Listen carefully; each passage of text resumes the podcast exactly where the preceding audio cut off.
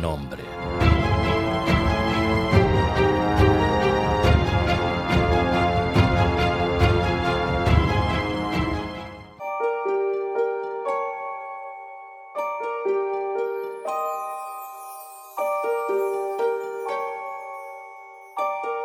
En el programa número 7 de Los Sin Nombre trataremos en profundidad dos casos de objetos voladores no identificados con el investigador argentino Carlos Alberto Yurchuk. Parecidos y diferencias de dos avistamientos distintos ocurridos en diferentes puntos de Argentina con años de por medio. ¿Qué se esconde detrás de los no identificados? Recordaros que si dais me gusta en el corazoncito de este audio, escribís vuestra opinión en forma de comentario y compartís el programa, nos ayudaréis a crecer en esta plataforma. Y ahora damos paso a los sin nombre. Comenzamos.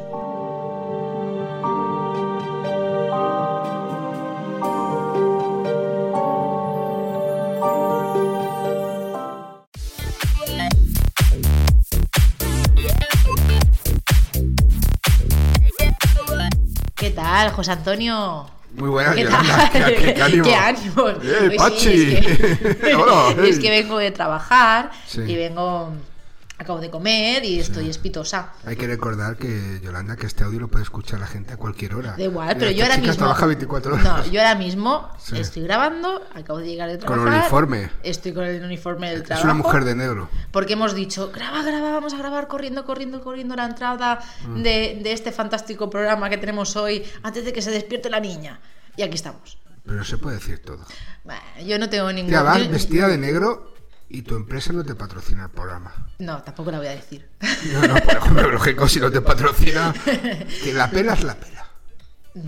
Ah, Bueno, José Antonio, explícame qué es lo que van a escuchar hoy nuestros sin nombres, porque bueno, yo en la entrevista eh, que se va a emitir hoy no he participado.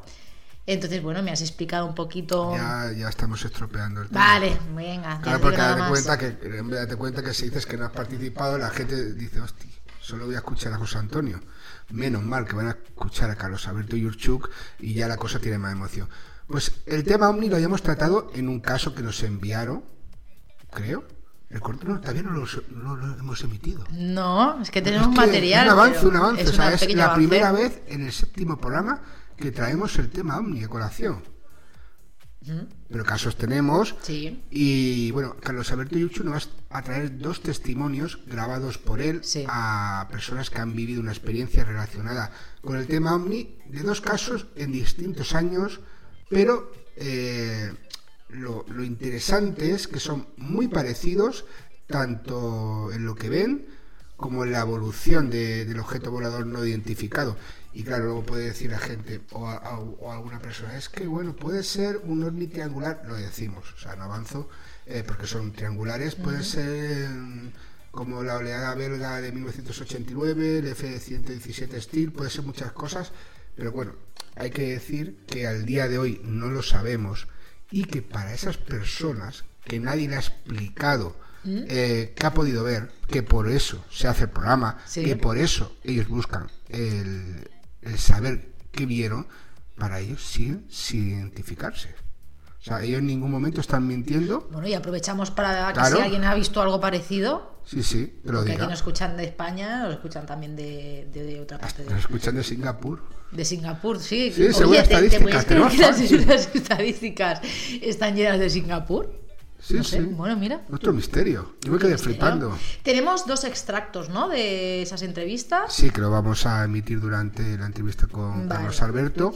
Y bueno, como, de- como ahora yo lo presentaré y luego diré un poco, pero yo siempre cuento con él porque, y con muchísima gente que ya a- a irá apareciendo a lo largo de los sin nombre de los próximos programas, episodios, como se quiera decir. De episodios, programas, eh, sí. porque me gusta contar con gente que realmente le apasione los temas. Que si le, que si le dicen una cosa el, el testigo, lo dice. Que te facilitan el, el material sin problema alguno. Y eso es muy interesante, ¿por qué? Porque el oyente tiene la oportunidad escuchar exactamente lo mismo que nosotros y de hacerse una idea de lo que tú dices, si han tenido algún tipo de experiencia similar o no, o que se marque dentro del fenómeno, del fenómeno ovni, del paranormal, de lo insólito, de lo extraordinario. ¿Tú quieres meter alguna temática más? Sí, sí. Pero ya veremos. No quiero que nos encasillemos en tema paranormal, tema omni, quiero englobar un poquito todo más. Vamos a hablar del Barça. Bueno, sí, algún misterio en el Barça, sí, Muchos. claro. Es que, claro, tú no has leído un artículo que hice hace muchísimos años sobre misterios de fútbol. Bueno, pues podríamos hablar un día. Y todo eso. Podríamos hablar un día, ¿qué te parece? Últimamente está Mira, muy en boga porque eh, sin, nombres, porque este hombre, eh, pues sí, pues ahora lo voy a decir. no ¿Queréis, que hable- ¿Queréis que nos cuente José Antonio en próximos programas esto de los misterios del fútbol? Venga, comentarios en. Mm. De Sí, no, sí, no. un misterio de pelotas. Un misterio de pelotas, exactamente. bueno, vamos a escuchar lo que nos dice Carlos. Pues venga, vamos a ello.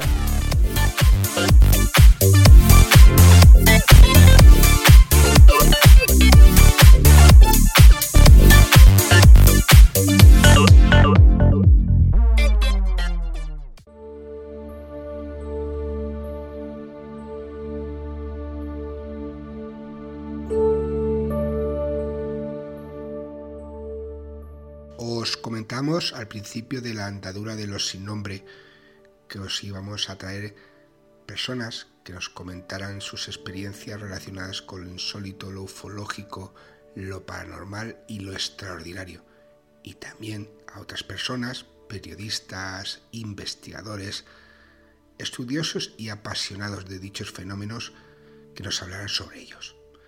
En esta ocasión tengo el honor y la gran alegría de volver a contar en este nuevo proyecto con Carlos Alberto Yurchuk, investigador argentino residente en La Plata, que siempre que he podido, siempre que he tenido un nuevo programa, un proyecto, siempre he contado con él, porque es una persona que ante todo es un apasionado de, los temas de misterio y sobre todo del tema ufológico, pero bueno, toca, como se suele decir, todos los palos y en su momento fue el creador y el director del portal de noticias y de artículos El Dragón Invisible, una referencia a nivel mundial en el tema ufológico y que en la actualidad tiene el canal en YouTube Demonios, que siempre pues tiene directos, tiene bastantes vídeos y que podéis consultar muy fácilmente en el buscador de esa página.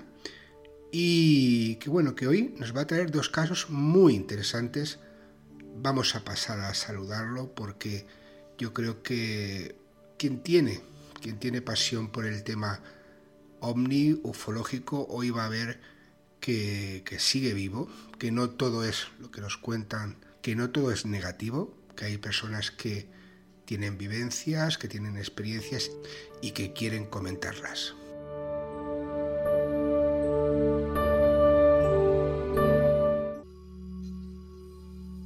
Muy buenas, Carlos, ¿cómo estás?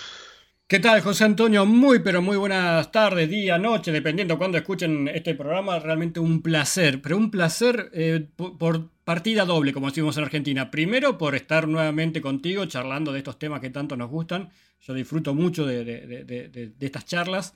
Y segundo, porque regresaron a difundir estos temas junto con Yolanda. La verdad me encanta. Me encanta que, vuelvan a difundir estos temas, que para mí es muy importante que se difundan, valga la redundancia, porque son temas importantísimos que la gente debe conocer.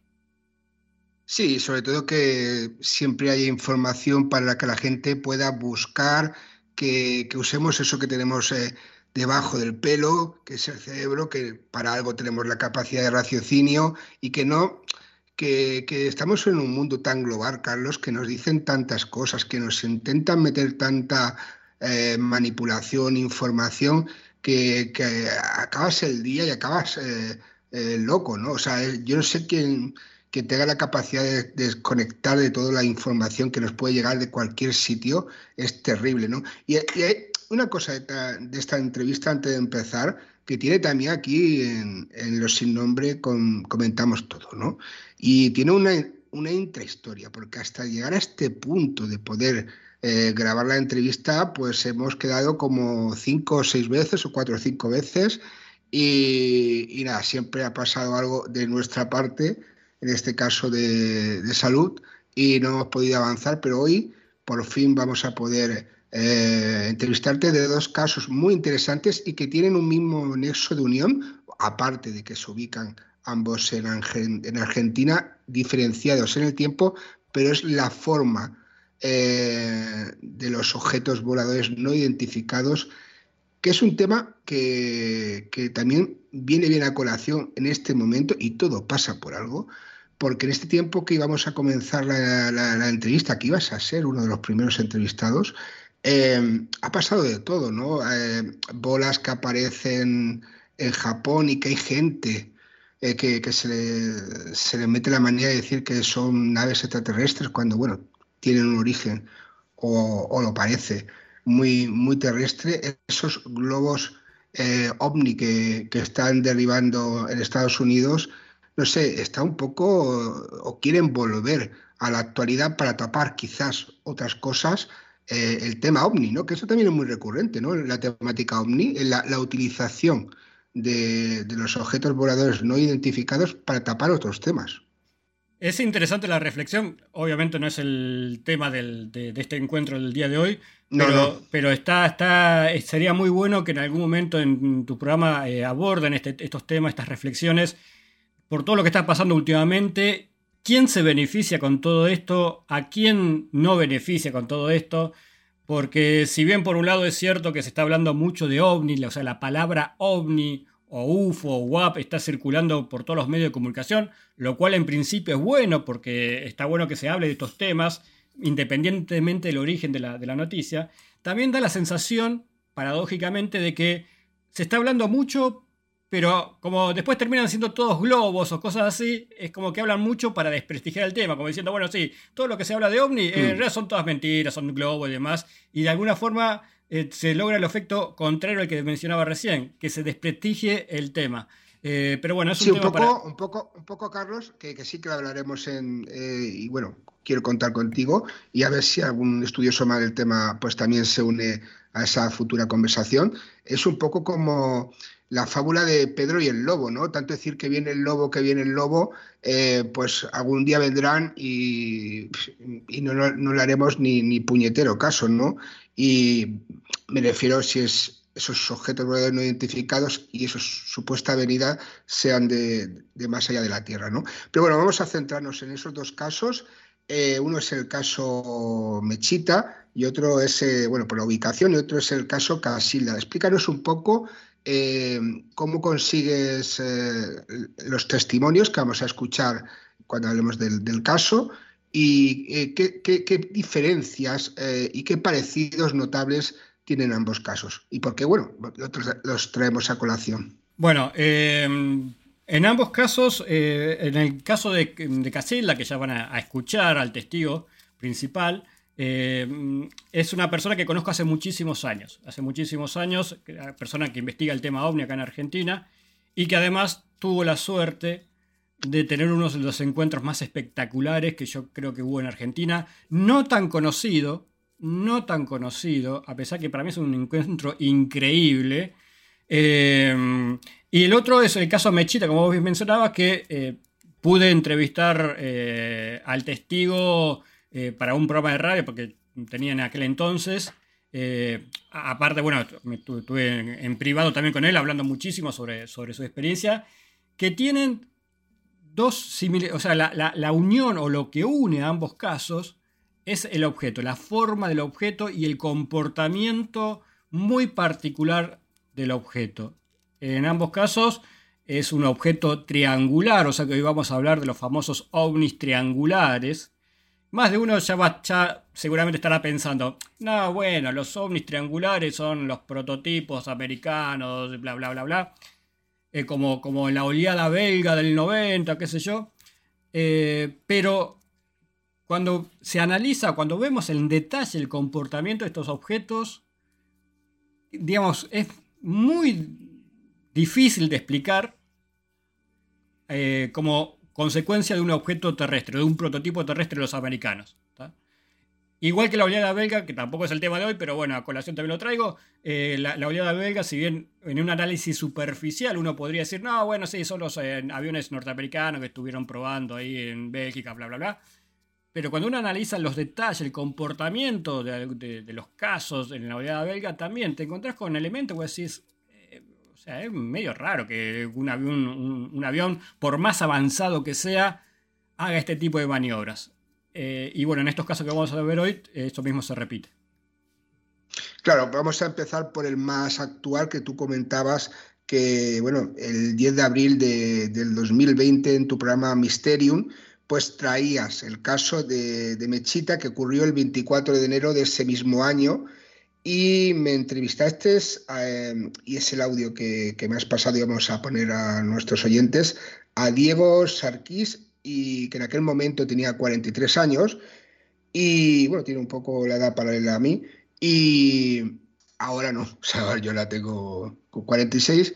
Em, y explícanos un poco y vamos a dar, o si quieres, ¿qué te parece? Escuchamos primero el, testimonio de, Diego y luego lo comentamos. ¿Cómo te parece? Una breve introducción sin, para que, entiendan el contexto, el contexto. Este caso que van a escuchar ahora ocurre en un pequeño pueblo, pequeña ciudad o un pueblo, como quieran denominarlo, muy tranquilo que se llama Mechita. Esto es en el interior de la provincia de Buenos Aires. Un pueblo súper tranquilo donde de golpe una noche, sin que nadie lo, esperase, aparece esto que van a escuchar ahora de la boca del propio testigo, eh, Diego Sarkis. realmente es un caso muy interesante. Presten atención a los detalles. Pues vamos a escuchar a Diego.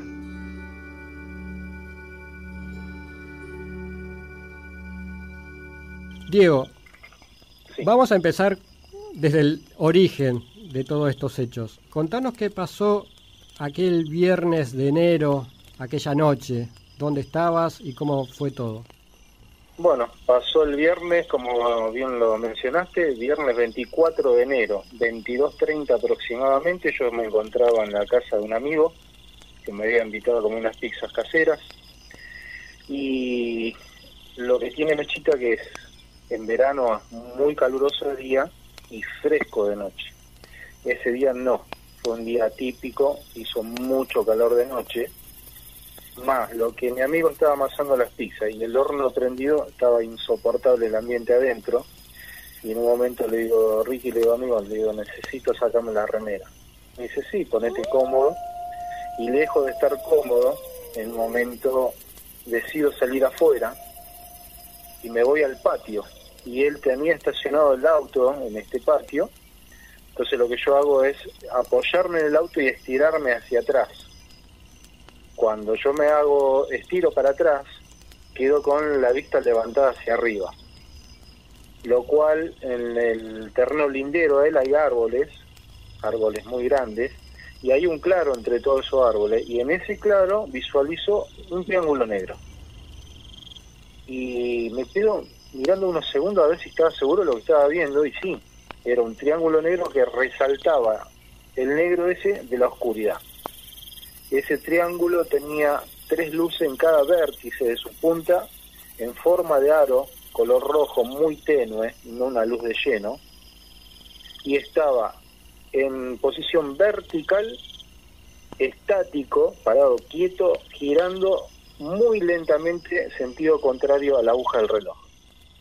A ver si te entendí. Cuando decís que estaba parado verticalmente, es decir, porque uno se imagina la situación, normalmente pensaría que este triángulo se estaba desplazando horizontalmente como un, como un avión, por decirlo de alguna forma.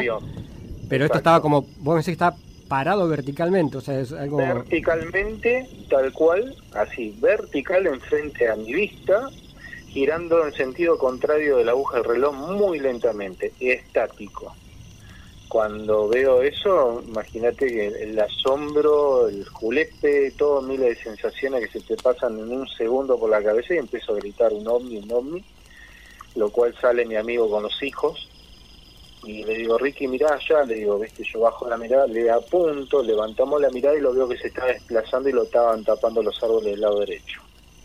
Entonces lo que hacemos es salir a la calle, estábamos a metros, para visualizarlo de otro ángulo pero bueno, ahí con las luces de, la calle no, no pudimos verlo más, observarlo más. O sea que no sabes para dónde se fue o cómo desapareció. Para mi forma de ver es como que eh, eso se desplazaba camino hacia Junín, digamos, ¿sí? Paralelo como para Junín, que está hacia la derecha del pueblo nuestro. Ahora, el tema es que, bueno, quedó todo ahí, yo esto lo, lo, lo hago, lo informo en mi Facebook, esto se empezó a viralizar y al pasar de dos o tres días me entero que bueno había un empleado municipal de acá de la localidad de Mechita junto con su esposa y el hijo que también fueron testigos de, este objeto. Ellos son de Mecha que es el pueblito que está pegado atrás de Mechita.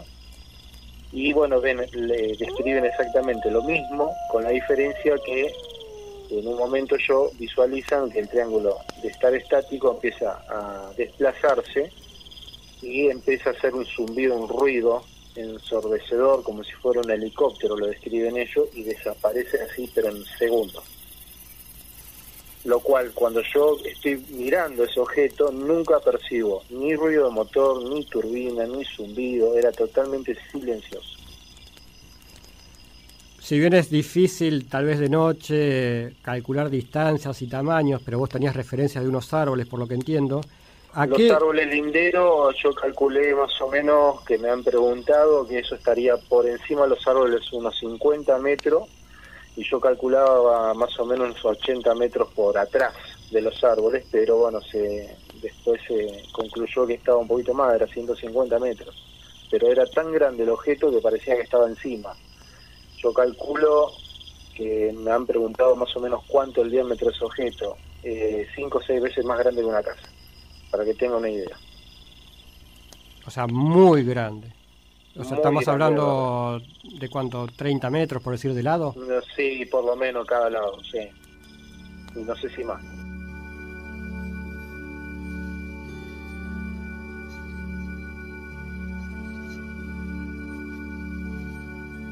Y bueno, Carlos, ya hemos escuchado el, testimonio y él lo comenta, oye, con, te lo comenta con una tranquilidad más la situación en la que está em, eh, en aquel momento, ¿no? Relajado, eh, con amistades y, ve aquello y bueno, da bastantes detalles. Y luego el, el hecho también, por ejemplo, de, del sonido que, según comenta él, pues no se apreciaba ningún tipo de, o, por ejemplo, él no pudo escuchar ningún tipo de sonido, pero sí que hay testimonios que comentan, creo recordar, que, sí que había ah, o que sí que producía lo, visto ese sonido y también las grandes dimensiones ¿no? que comenta del, objeto. Sí, un poco resumiendo los principales elementos, eh, habría muchos más para analizar, pero los principales elementos de lo que comentaba Diego en su testimonio, primero la forma del objeto triangular de grandes dimensiones, estamos hablando de por lo menos a ojo, digamos, un cálculo a ojo de unos 40 metros de lado, a muy baja altura, a muy baja altura, estamos hablando de unos 50, 100 metros de altura, está bien, a ojo, todo esto es a ojo obviamente, pero te da la idea de que estaba muy, pero muy bajo, estaba detenido, que ya acá empezamos a tener elementos que poco tienen que ver con, un ovni, con un avión este, experimental ni nada de eso. Pero lo más interesante, para mí, para lo que yo siempre destaco, como decía Diego, el, ovni, el, objeto, el triángulo este, no estaba horizontal. Como uno pensaría, bueno, si el ovni se desplaza horizontal o está el triángulo horizontal como un avión. No, no el triángulo este estaba vertical. O sea, un triángulo vertical, no horizontal. Y que encima de estar quieto vertical, giraba en torno a su eje, lentamente, eh, en sentido contrario a las agujas del reloj, en torno a su eje, a su centro, mejor dicho. Entonces, ¿cómo te explicas que un objeto de 40 metros de lado, un objeto muy grande, a muy baja altura, esté casi detenido en formato, en forma vertical y encima girando sobre su centro, sin ruido, como dijiste vos recién y demás, sin olor, sin nada extraño, y que después se fue desplazando eh, eh, lentamente. Es para mí, o sea, eh, este es un testimonio, yo hablé con él varias veces, con Diego Sarkis, eh, pregunté, repregunté, etcétera, etcétera, siempre contó, siempre, siempre, y en otras notas que hizo en diferentes medios, siempre contó lo mismo. Y la verdad que estos pequeños detalles son lo que a mí me hacen dudar de que estemos hablando de un prototipo terrestre o, algo así. Al fin y al cabo, para él y para nosotros, al menos eh, no hay explicación. Si alguien está escuchando y dice, pues bueno, yo tengo una explicación a, a, lo que estáis comentando, a ese caso en concreto. Yo fui testigo de ese caso, pues los sin nombre radio o las demás vías de comunicación o en el propio audio de IVOS podéis comunicarlo. Y es que, claro, lo que comentas de que yo está también, aparte de, escuchar, lógicamente, la, el corte de audio que, tenemos de, de, Mysterium, de tu programa, y con él y con, con Diego, he estado leyendo las notas que salieron de él y más o menos lo que fueron comentando. Y es que es lo que tú dices, él siempre repite lo mismo y, sobre todo el hombre relata algo que ha, vivido eh, y no gana absolutamente nada. Después, o que yo sepa, eh, que, yo, que yo sepa, mm, no, o la ha sacado algún tipo, porque ya sabes que suelen recurrir a algunas personas y quizás también por cierta lógica decir, bueno, eh, este hombre pues luego le ha sacado partido económico a, la experiencia, luego ha ido contándolo por ahí, no lo sé. O sea, él, contó su, testimonio, te lo contó en varias ocasiones, salió en algunos medios y, a raíz de ahí ha vuelto a salir algún medio. ¿Tú crees que ha sacado algún tipo de, beneficio económico por, por tener alguna una duda sobre que pueda surgir? No, no, en absoluto, en absoluto, como ocurre con muchos otros testimonios, el testigo, en este caso Diego Sarkin, no, no sacó ningún rédito económico. Eh, fue noticia porque trascendió, como ocurre hoy en día con, el tema de las redes sociales. Recordemos que este caso ocurrió el 24 de enero del 2020, o sea, hace apenas tres años. Entonces se dio a conocer más que nada por el tema de las redes sociales. Lo publicó, hizo una publicación en Facebook y así empezó a trascender, como ocurre hoy en día que nos enteramos antes por las redes que por los, por, los, por los medios de comunicación o por los noticiosos. Eh, y no, no sacó ningún, ningún rédito en absoluto. De hecho, tengo, tenemos un conocido, un amigo en común, si se quiere, que, que, está, también muy en contacto con él, que vive relativamente más cerca de donde vive él. Y también, digamos, este, no, no, no cambió su forma de vida, nada, en absoluto. Eh, así que nada, es un caso muy, el testigo, mejor dicho, es muy confiable y el caso, por increíble que parezca, no, son casos que, se han, que tienen características que se han repetido en otros casos. Eh, por ejemplo, yo recuerdo ahora eh, un caso en Puerto Rico que inclusive salió el testigo a hablar en mi canal en Demonios, habló el testigo desde Puerto Rico. un caso donde se vio tres objetos triangulares, tres, no uno, sino tres objetos triangulares, desplazándose así también en forma vertical. ¿eh? Insisto con esto. O sea, no es que lo vieron desplazando en forma horizontal como uno pensaría que se desplazaría un avión, sino en forma vertical. Eh, o sea que eh, son pequeños detalles que se repiten en casos de otros países inclusive. Y bueno, no tiene que ver absolutamente nada con, con el fenómeno ovni en sí, sino es eh, algo de, una película que he visto recientemente y algunos eh, oyentes eh, pues quizás también hayan visto, que es la de Wakanda Forever, que precisamente una de las naves hace ese vuelo vertical que tú comentas. ¿Vale? Y, es muy gráfico. Yo estaba comentándolo y estaba escuchando el, audio de, Diego y, estaba viendo eso, ¿sabes? Pero la película es reciente y como, como, comentábamos, este, este, testimonio es eh, previo incluso a, pandemia y, hubo también más testigos, ¿no? Creo que también Luis Burgos de la Fundación Argentina de Omnilogía recogió algún caso, también hubo algo con, no sé, comentaban también, o vi en alguna nota de que había pasado algo en una piscina con agua, Y, pero sin embargo, creo que algún testimonio sí que comentaba que había escuchado algún tipo de ruido. Y, eh, lo que comentamos de las dimensiones, porque claro, pueden decir es que has visto algo en el, en el cielo, en el firmamento, y cómo vas a escuchar eh, sonido si ya algunos aviones, muchos aviones pasan y ya lo escuchas y están eh, a muchísima altura, pues imagínate las dimensiones que, comentaba el testimonio y, lo relativamente cerca que podía tenerlo a la hora de escuchar o no eh, ese ruido, que es algo muy importante y lo que tú comentas, el, ese vuelo vertical y, bueno, pues a ver si surge a raíz de, de, aquí algún testimonio y podemos saber realmente pues eh, si ha, ha, pasado algo eh, similar. ¿No sabes o no tienes constancia de que Diego haya tenido algún tipo de avistamiento anterior o posterior a este? Sí, sí, sí. Mm, digamos, como te decía al principio, lo que estoy haciendo es un muy, pero muy breve resumen eh, me, centré más que nada en el objeto, pero ahora que lo mencionas, eh, primero, ese objeto que vio Diego estaba, después se, pudo calcular, en base al, testimonio de Diego, estaba sobre un club que estaba ahí cerca de la casa donde estaba él, eh, que se llama el Club Social y Deportivo Mechita.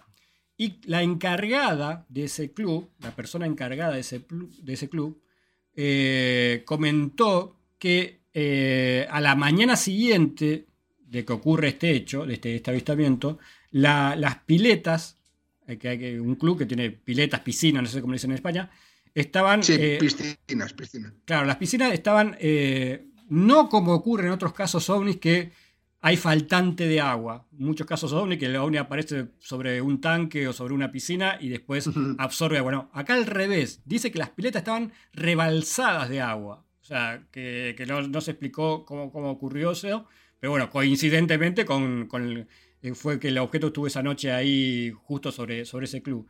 Eh, y con respecto a avistamientos eh, posteriores, sí, de hecho, Diego tuvo un par de avistamientos posteriores, particularmente uno que, que, estuvo muy interesante, obviamente no tan interesante como el primero, porque fue muy espectacular el primero, eh, donde en, la segunda semana de febrero, recordemos esto fue en enero, el 24 de enero del 2020, bueno, unos pocos días después, a mitad de febrero, eh, también le avisan que hay un objeto mm, sobre las piletas, esta famosa pileta que te mencionaba recién, eh, se dirige al lugar, no ve nada, luego se dirige a un campo donde observa una luz blanca, sin forma, o sea, había una luz en el campo, muy extraña, muy grande, que se desplazaba por el campo. Recordemos que es una zona rural, es una ciudad pequeña, un pueblo, y está rodeado de campo, una zona muy rural. Entonces, eh, esta luz se desplazaba ahí por los campos. Eh, y lo interesante, también daría pie para hablar largo esto, es que la empieza a perseguir. o sea, la sigue con el auto, digamos, empieza una persecución casi cinematográfica, si se quiere, eh, persiguiendo esta luz que estaba por los campos hasta que, bueno, llega inclusive a una ruta, que es la ruta 46, eh, y, en ese punto la luz se pierde, o sea, se, le escapa, o sea, se, pierde por entre los campos. Eh, y después también, posteriormente, también vio otra luz, también en, cercanías ahí de Mechita, en la zona rural de Mechita, pero bueno, como el primer caso, no, no se volvió a repetir. Y el hecho de que haya visto estas luces es porque ocurre como ocurre con muchos testigos. A partir del primer avistamiento, él quedó muy impactado, obviamente, cualquiera lo estaría. Y los meses posteriores como que se quería volver a ver algo. Entonces, cualquier eh, noticia que circulase sobre alguna luz rara, él agarraba el auto y se iba a buscarla, digamos. O sea, eh, después creo que ya, ya, se le fue un poco ese fervor, digamos, ¿no? Pero al principio era eh, como los vecinos se enteraron de lo que había visto y demás, porque ya trascendió los medios y demás. Cualquier cosa rara que se veía le avisaban a él y él enseguida se iba, agarraba la camioneta y se iba a buscarlo a ver, para ver si podía ver algo más. Sí, ¿no? y además eh, me estás describiendo la, acción que realizan bastantes testimonios que, he conocido a lo largo de mi vida, de ese avistamiento inicial y que posteriormente, pues claro, la duda la duda, la interrogante, pues quieras que no, es un inciso muy fuerte en su vida y ellos, pues cualquier noticia, e incluso, incluso por ejemplo, hay casos que han tenido un avistamiento, aquí yo vivo muy cerquita, muy cerquita de la montaña de Montserrat, que cada día 11, desde hace muchísimo tiempo, a través del contactado Luis José Grifol, eh, pues se reúne la, gente a, comentar ¿no? un poco eh, y a intentar ver esos objetos voladores no identificados y personas que han tenido algún tipo de avistamiento, pues se acercan allí para, para lo que comentabas tú que, que, hacía Diego, ¿no? En este caso, pues informado por, por los vecinos o él mismo cuando tenía constancia ¿no? de, algún hecho. Y, bueno, vamos a pasar al, segundo caso. ¿Y qué, similitud eh, con anterioridad en Casilda eh, tiene con, el, con este primer caso? ¿Qué, ¿Qué pasa allí y qué similitud tiene el objeto y qué podemos encontrar de, parecido? Bueno, ahora en unos segundos van a escuchar el testimonio del testigo, valga la redundancia, que se llama Walter Vergara, una persona, como decía antes, que está en el tema 1 y hace mucho tiempo, eh, y que tuvo la suerte de tener unos esos encuentros que cualquiera desearía. Cualquiera que estamos en estos temas nos encantaría algún día tener un encuentro con un objeto tan cercano y tan increíble como el que tuvo Walter Vergara. Este caso ocurre el, 7 de agosto del 99, es un poquito más viejo. Ocurre en Casilda, que es una ciudad de la provincia de Santa Fe. Eh, ya van a escuchar el relato, pero para que entiendan el contexto, él vivía eh, en las afueras de Casilda, también en una zona rural. Eh, entonces tenía una visión del entorno bastante amplia, digamos. Mm, tenía mucho campo alrededor, entonces podía ver Mm, cosas a lo lejos. Esto para que entiendan cómo comienza el caso. Y acá también, como decía, un caso de ovni triangular. Habría mucho para destacar, pero presten atención, presten atención cuando hablen cuando le escuchan a Walter, la interacción, la interacción que hay entre el objeto triangular y el testigo. Presten atención a ese, pues pequeño detalle que está súper, súper increíble. Pues vamos a escuchar de, de la voz del propio testigo pues su experiencia. Y bueno, cuando llego al lugar, me encuentro con el ovni triangular posicionado en un, eh, en un a baja altura, este, y lo tenía la particularidad que tenía, eh, o sea, de abajo vos veías tres luces, las tres luces que formaban el triángulo, pero de frente tenía dos faros como si fueran los faros de un auto, de frente, cuando yo la veía desde mi casa, ¿viste? Entonces yo llego y veo que la nave estaba inmóvil en este, a la altura de los árboles, a la, altura de la copa de los árboles. O sea, la, gente, para que se haga una idea, ahí hay un predio, de, hay un predio que es el predio de la Facultad de Veterinaria, em, que tiene 100 hectáreas, donde hay árboles añejos, o sea, árboles eucaliptos que tienen 80, 90 años, 100 años, y que llegan a una altura de, de 100 metros o más. Este, bueno, la nave triangular estaba posicionada inmóvil a la altura de la copa de, los eucaliptos. Y cuando yo llego, que llego con mi bicicleta hasta el lugar, me quedo prácticamente debajo de la nave triangular. O sea, la, empiezo a observar y estaba sobre un bulevar y no pasaba nadie. Yo lo que quería era que pasara alguien para decirle, mirá, eh, esa nave ahí, ese ovni, y, no, no, era también, era invierno, era una noche fría, pero era un lugar este, concurrido, estábamos a, estaba a 100 metros de la ruta, este, sobre un bulevar, y no pasaba nadie. Bueno, me quedo ahí observándola durante un rato. Yo les digo, en esa época no tenía ni filmadora, ni cámara de foto, ni celular, ni nada. Esto fue en el, en el 99. Todavía los celulares no tenían su auge como ahora. Este, y no tenía nada. O sea que solamente me limité a mirarla. Y bueno, en un momento determinado, después de varios minutos que yo la estaba observando, la nave eh, triangular es como que me ve y le hago, le hago con la mano. Estaba en esta posición horizontal y yo estaba debajo. Entonces la nave se inclina casi en posición vertical y me apunta donde yo estaba. O sea, yo me apunta y bueno, eso yo lo tomé como que interactuábamos, que me estaban observando, me estaban viendo. Y como preguntándose, te este, estamos viendo, me decían, ¿viste? Estaba la nave posicionada y mirándome a mí abajo. Y yo la observaba y la veía, este, era de color plateado, un gris oscuro plateado así, y no emitía sonido, solamente se sentía un zumbido. Y si yo tomo desde el momento que salí de mi casa hasta que el momento que llego y hasta que la nave hace eso, había transcurrido más de media hora, o sea que la nave estaba posicionada inmóvil eh, por más de media hora en el mismo lugar. Esto es, muy raro. Bueno, después que la nave eh, me observa de esta manera, yo tenía un miedo impresionante y miraba para los costados y no había nadie. Después retoma su posición eh, horizontal y se empieza a desplazar.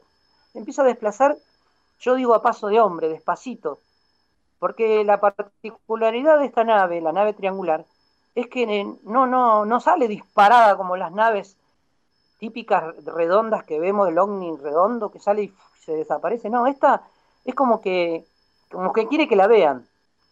Y empieza a avanzar, empieza a avanzar, pasa por encima mío y se empieza a ir este, cruzando prácticamente por una de las orillas de la ciudad. Casilda es una ciudad que tiene casi 50.000 habitantes y calculo que a esa altura que iba muchos la tendrían que haber visto. Pero bueno, a nadie reportó al otro día nada. Bueno, y siguió y siguió, siguió y pasó por encima de mi casa. O sea, mis hijos, cuando yo llego a mi casa, mis hijos me cuentan de que la, de que la vieron, que les pasó por arriba la cabeza. O sea, este, no sé si fue casualidad o qué, pasó por, este, por encima de mi casa, donde yo vivía.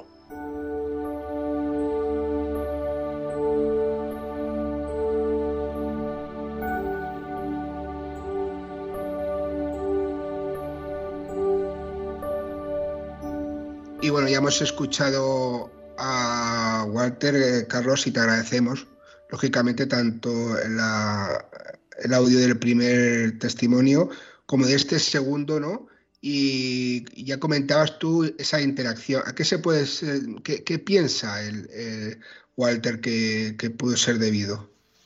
Es, buena pregunta. Eh, voy a un poco a repetir las palabras de Walter, digamos, ¿no? Eh, recordemos que en un momento él se acerca con su bicicleta, porque él, el, caso comienza, el primer avistamiento de, esta, de, este objeto, que en realidad lo que ve primero es una luz, es desde su casa, digamos, eh, a, a, bastante distancia, digamos, de donde estaba el objeto, pero como era todo campo, lo podía observar, y más de noche, obviamente.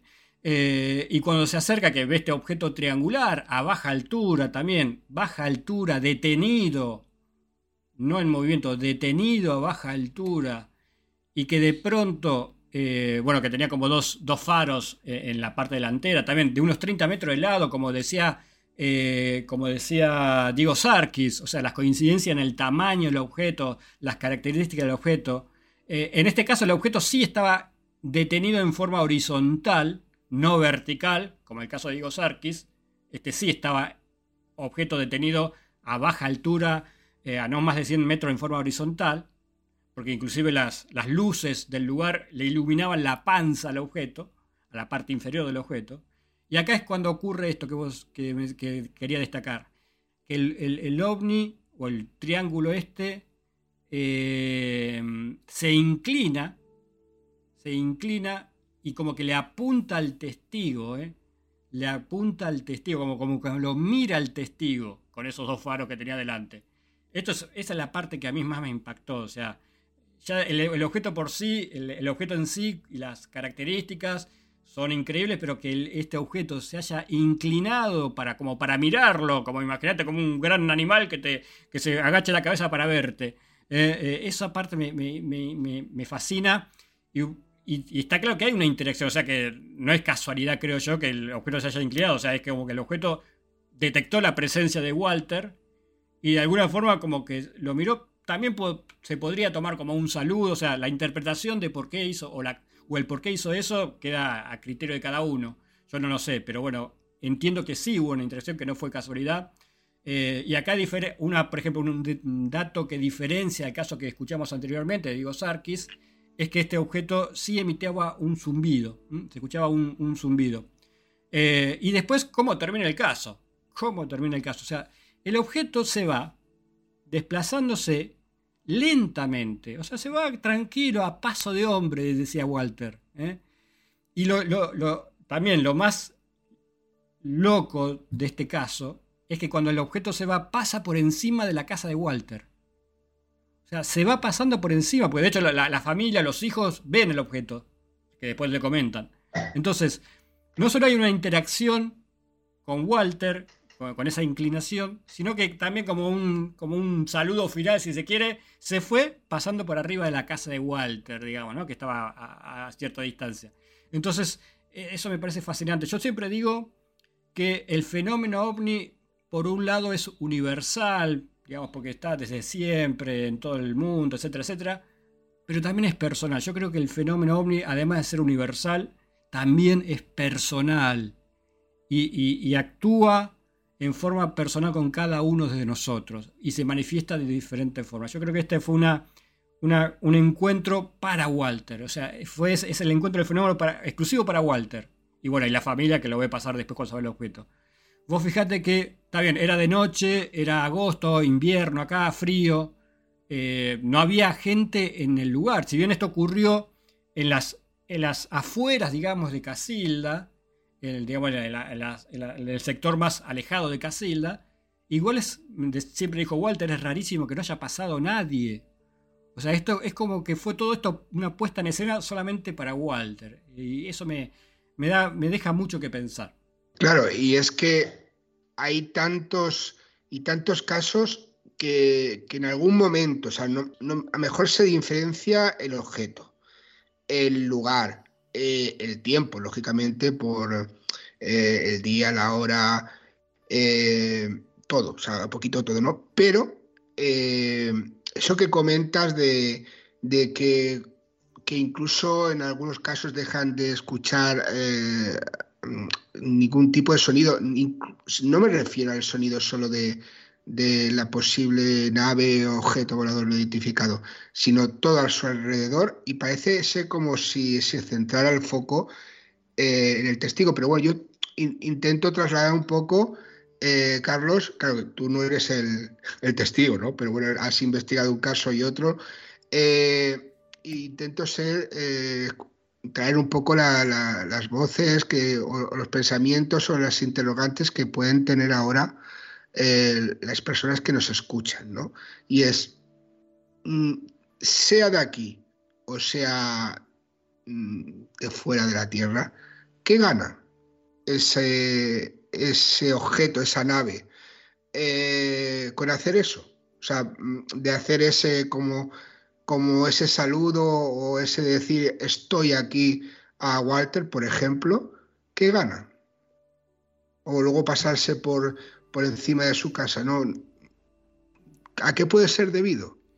Eh, aquí estamos haciendo, yo creo que es hipótesis, ¿no? Porque no se sabe, ¿no?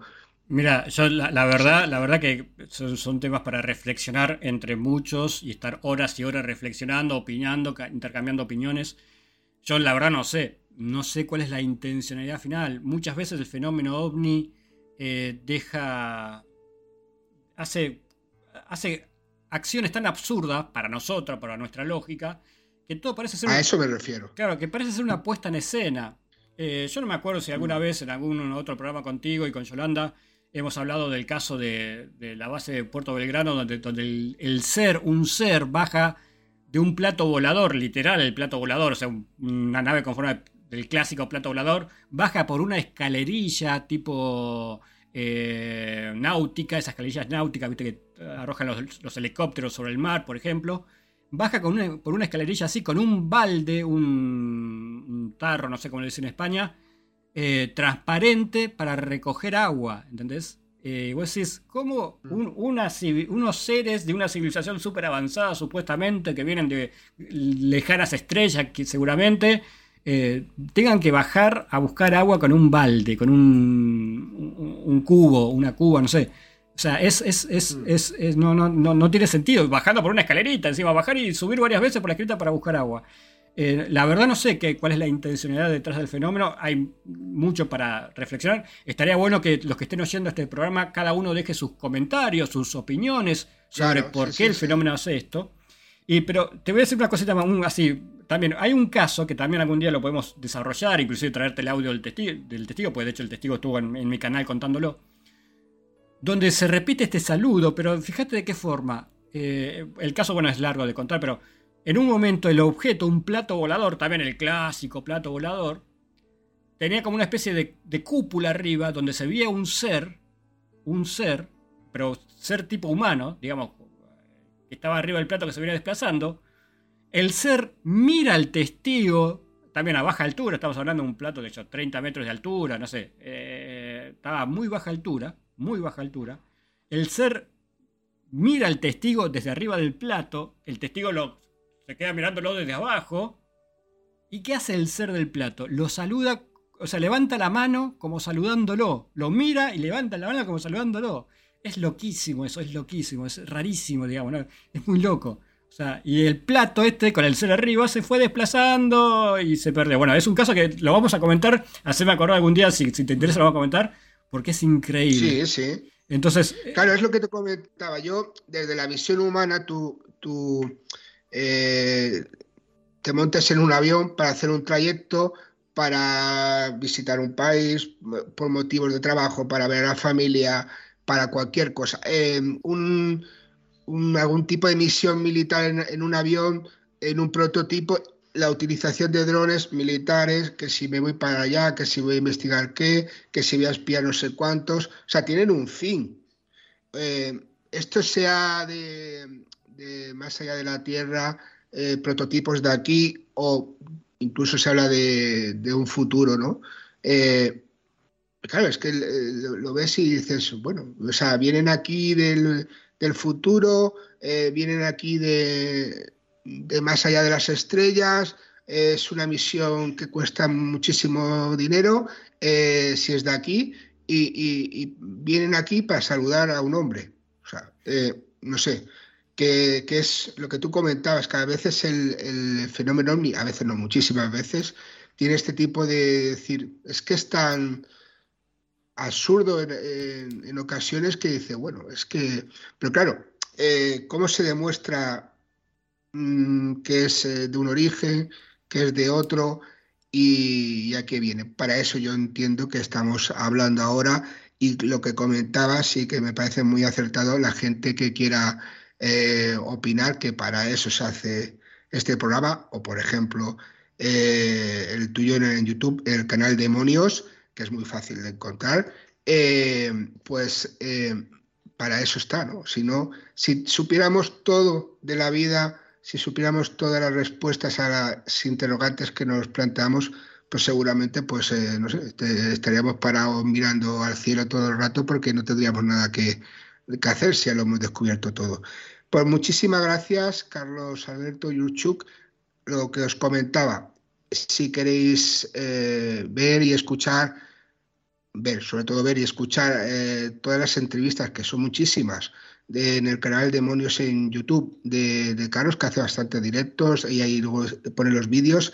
En su momento, como comentaba al principio, creador del portal de internet del Dragón Invisible, una gran referencia en el, en el fenómeno ufológico mundial y ahora, como podéis ver, un investigador eh, y un estudioso y un comunicador eh, muy importante en Argentina y para mí siempre, como comentaba al principio, que hago un programa, un proyecto, me gusta traerlo porque, porque es muy ameno a la hora de hablar y bueno, nos plantea muchísimos casos y como habéis podido ver, sabe mucho del fenómeno OVNI, por lo menos de los testigos, de testimonios, porque el origen de algunos casos, como se puede ver, es difícil de saber. Muchísimas gracias, Carlos, y hasta la próxima.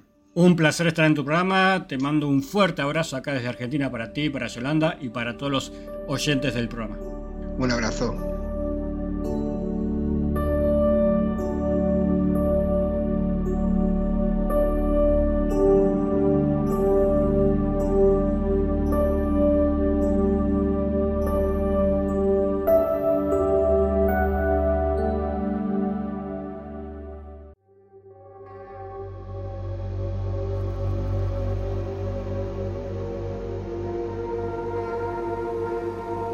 Pues muchísimas gracias, Carlos Alberto Yuchuk. Eh, ¿Qué pasote? ¿Qué pasote? La verdad, y sobre todo el. yo me acuerdo, perdona, yo esto, los, los dos extractos de, de, estas entrevistas las escuchaba, las escuché yendo al trabajo y Jolines pensaba, joder, que. Perdón, perdón, no he dicho nada. qué, qué similares y qué curioso es todo y qué curiosidades tienen, tienen estos temas. Ya sabes que el tema Omni no es algo que a mí me llame excesivamente la atención. Dime, bueno, mm, no me digas el por qué, soy más de tema paranormal. Pero bueno, también me, me gusta escuchar. Pero es que eh, se tiende a diferenciar. Hmm. Eh, en algunos casos no hay tanta diferencia entre tema paranormal y, Omni. Eh, hay que decir que si se puede, ya le pediré permiso a Carlos Alberto, ¿Mm? los dos extractos son de vídeo. O sea, nosotros ponemos el audio porque es podcast y si, alguien está escuchando el audio y lo ve en imagen, malamente. Malamente, sí. Malamente, o sea, ya que se comunique con nosotros, pero es que deje de fumar lo que está haciendo. Pero eh, si se apuntan al grupo de, por ejemplo, de Telegram, podemos enviar el vídeo, los dos vídeos, con los dos testimonios que está muy bien.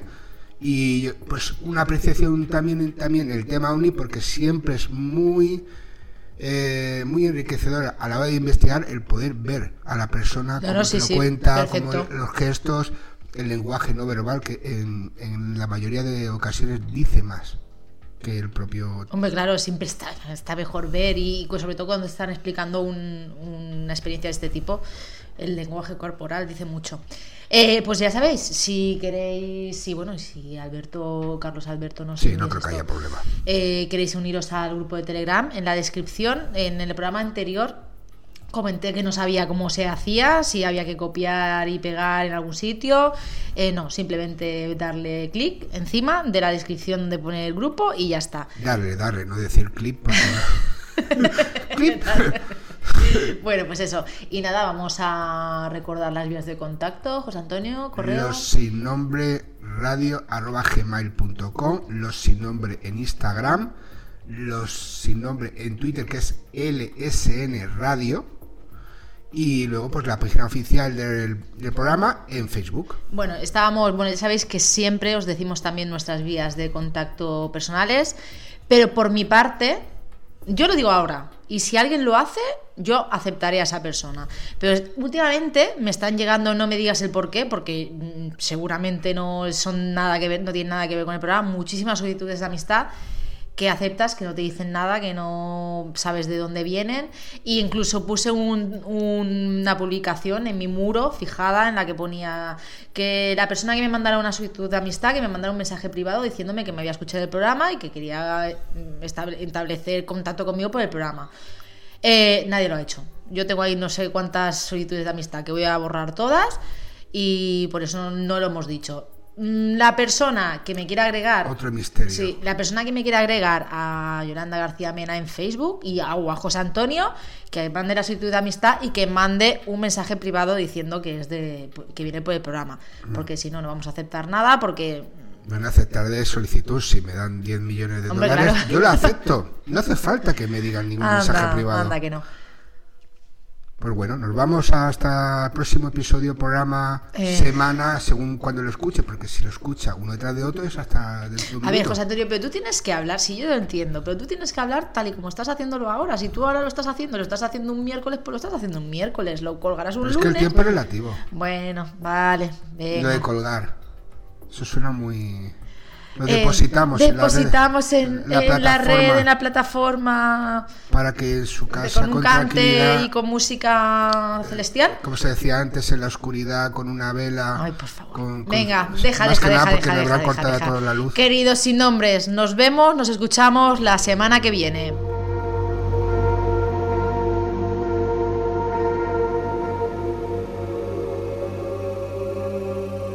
Los sin nombre. No se hace responsable de las opiniones vertidas por los invitados, colaboradores y oyentes mediante sus intervenciones en este programa.